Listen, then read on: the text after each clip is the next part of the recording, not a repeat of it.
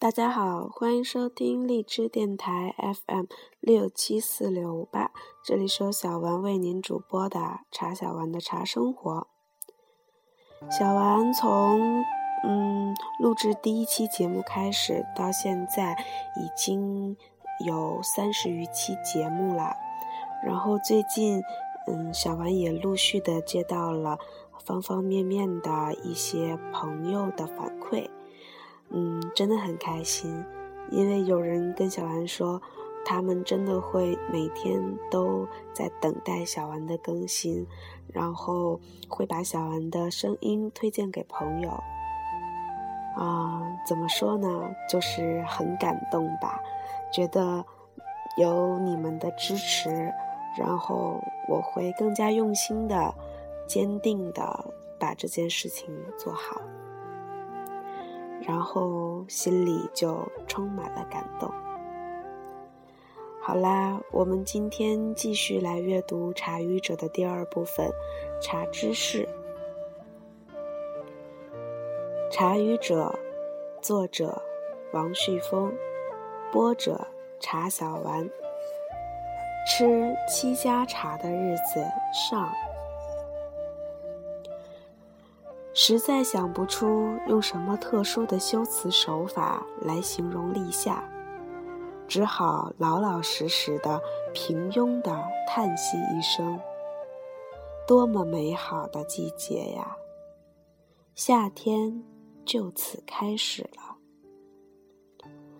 走在杨树虽不参天，但也够得上高耸的乡村道路上，你在臆想中。能感觉到蝉在嘶叫着，虽然它现在还钻藏在地下，和电视剧《潜伏》中的余则成一样，但鸟儿却乎是在开门见山中鸣啼着的，一阵一阵，不是城里公园中那些莺歌燕舞，是原生态民歌。原野中大片大片的桑树，被啄的错成了侏儒，但这并不影响它茁壮成长。一头新发翠绿，好像要为情人去死的没头没脑的小伙子，蚕宝宝正在出窍呢，桑叶就早早的准备起来了。让我想起早年写过的一部短篇小说中的话，仿佛就在那漫长的岁月中，一个在等待，而另一个在成长。竹笋在山野中到处奔窜，好像游击队员。如果拍他们生长的纪录片，我觉得。应该配贺绿汀先生的《游击队员之歌》。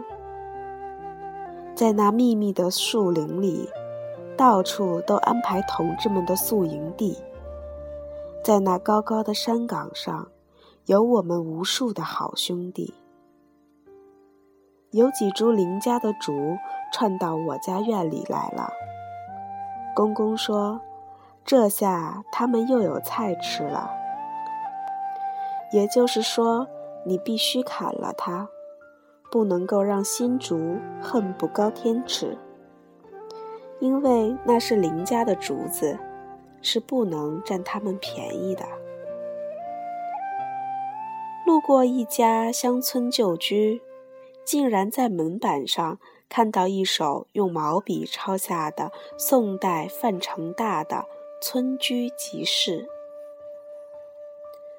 绿遍山原白满川，子规声里雨如烟。乡村四月闲人少，采了蚕桑又插田。立夏，听上去就五心。二十四个节气，每一个名字都美不胜收。现在轮到第七个节气的赞美诗啦。我们要就着夏茶歌唱它。立夏的第一后，伴着喧哗来到，楼锅和蛙声一起开始了合唱。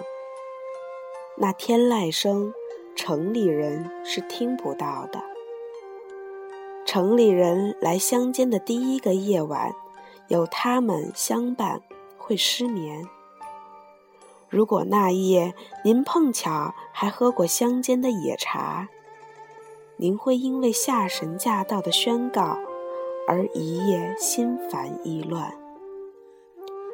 二后时，蚯蚓就爬出来了，在阴湿的地角，它们留下肥沃的小小的粪便，打成圈，像绑女孩子头发的。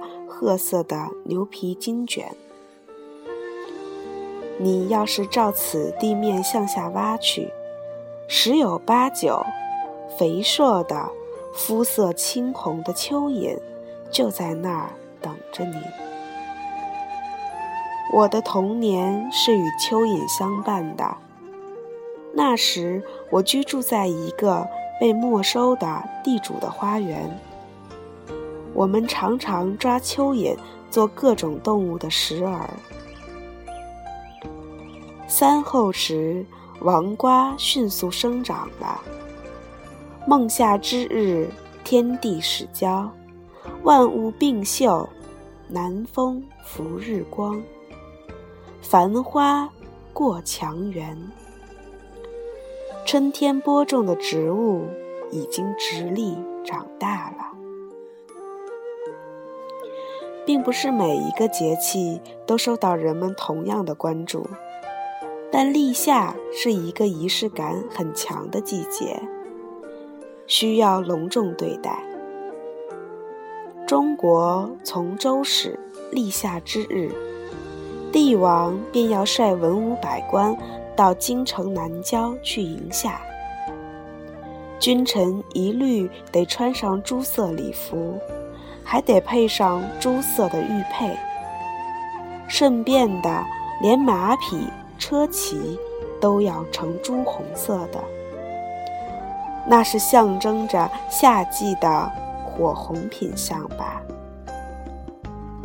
不过，中国文化中的真理，永远渗透着阴阳对立。宫廷在考虑着红火时，已经同时考虑到了冰白了。冰是上年冬天贮藏的。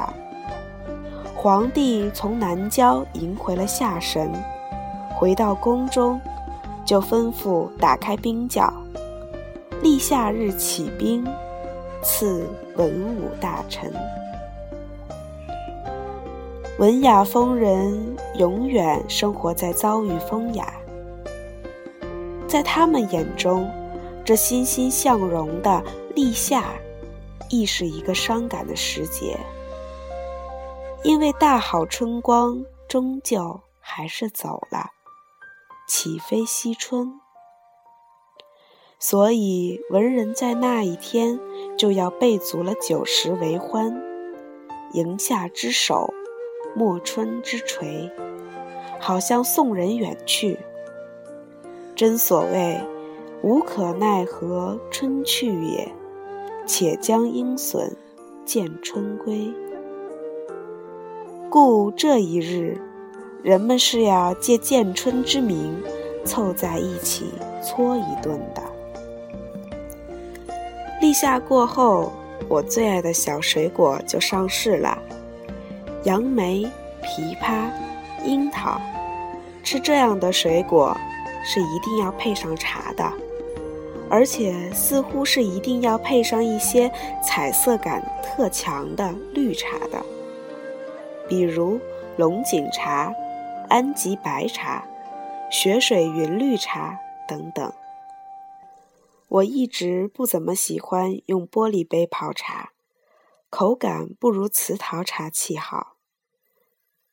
但立夏时节喝茶，配小水果，是要用玻璃杯的。只为那秀色可餐也。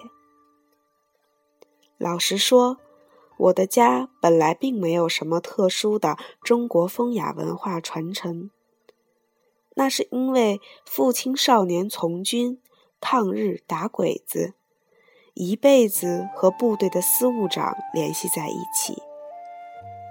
我小时候记得，六一、七一、八一这几个节日倒是年年过的，只吃一样东西——饺子。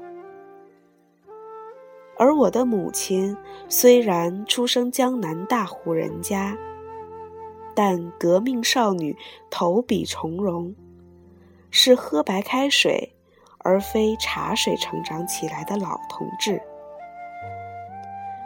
好在和平年代到来，我家来过几位与传统民俗生活接轨的老年女性，包括我的外婆和我的保姆。